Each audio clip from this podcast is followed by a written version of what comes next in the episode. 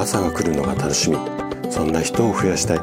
こんな思いを持った生体院の院長がお届けする。大人の健康教室。おはようございます。高田です。皆さんどんな朝をお迎えですか？今朝もね元気で心地よいそんな朝だったら嬉しいです。さて今日もね老化を防止する食事術こちらのシリーズをお届けしていくんですが今日はね野菜や果物で癌を予防しよう。こんなテーマでお話をしていきます。で昨日に引き続きね、癌についてのお話なんですけれども、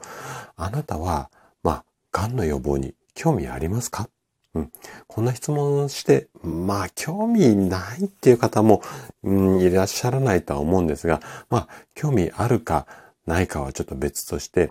癌になりたいですっていう方っていうのは、そもそもいらっしゃらないと思うんですよね。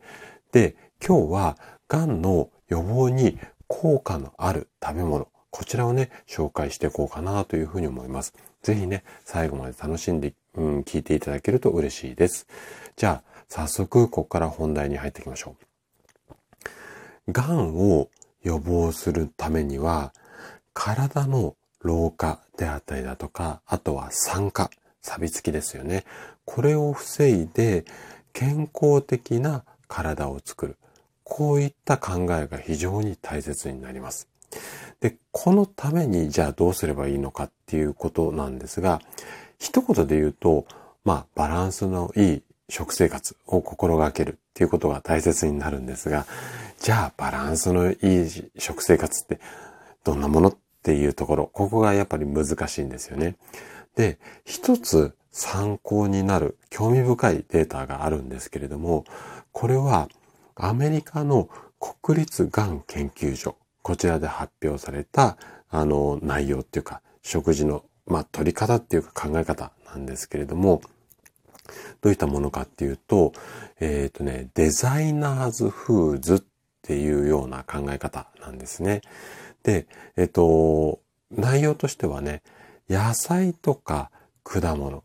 この、うん、彼らっていうのかな、ものが持つ栄養素であったりだとか、あとはファイトケミカルって言って、ちょっと難しい言葉なんですが、植物性化学物質。これはね、あのー、植物って、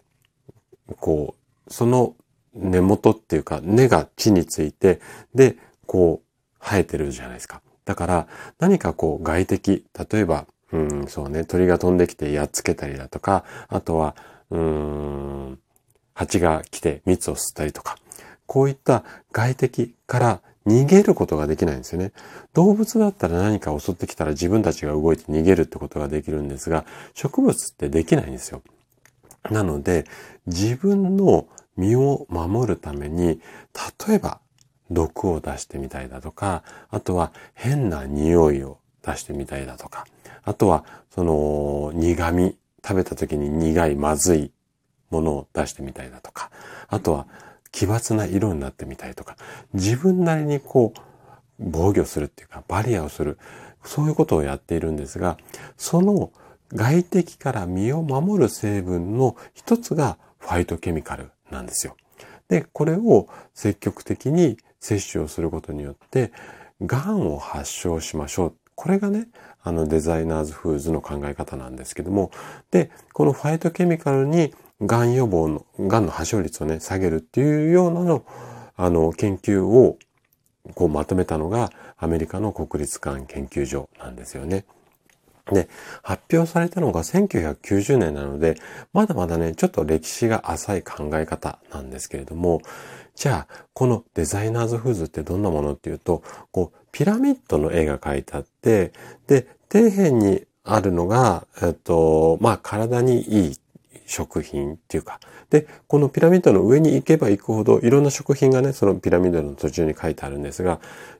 上に行けば行くほど、癌の予防ができる確率が高い食品が、こうイラスト、一枚のイラストになっている。こんなものなんですけれども、で、これね、えっと、ちょっと口で言うとなかなか難しいし、じゃあ何がいいかっていうと30品目、50品目あるので、これラジオで一回一回説明してるとちょっと大変なので、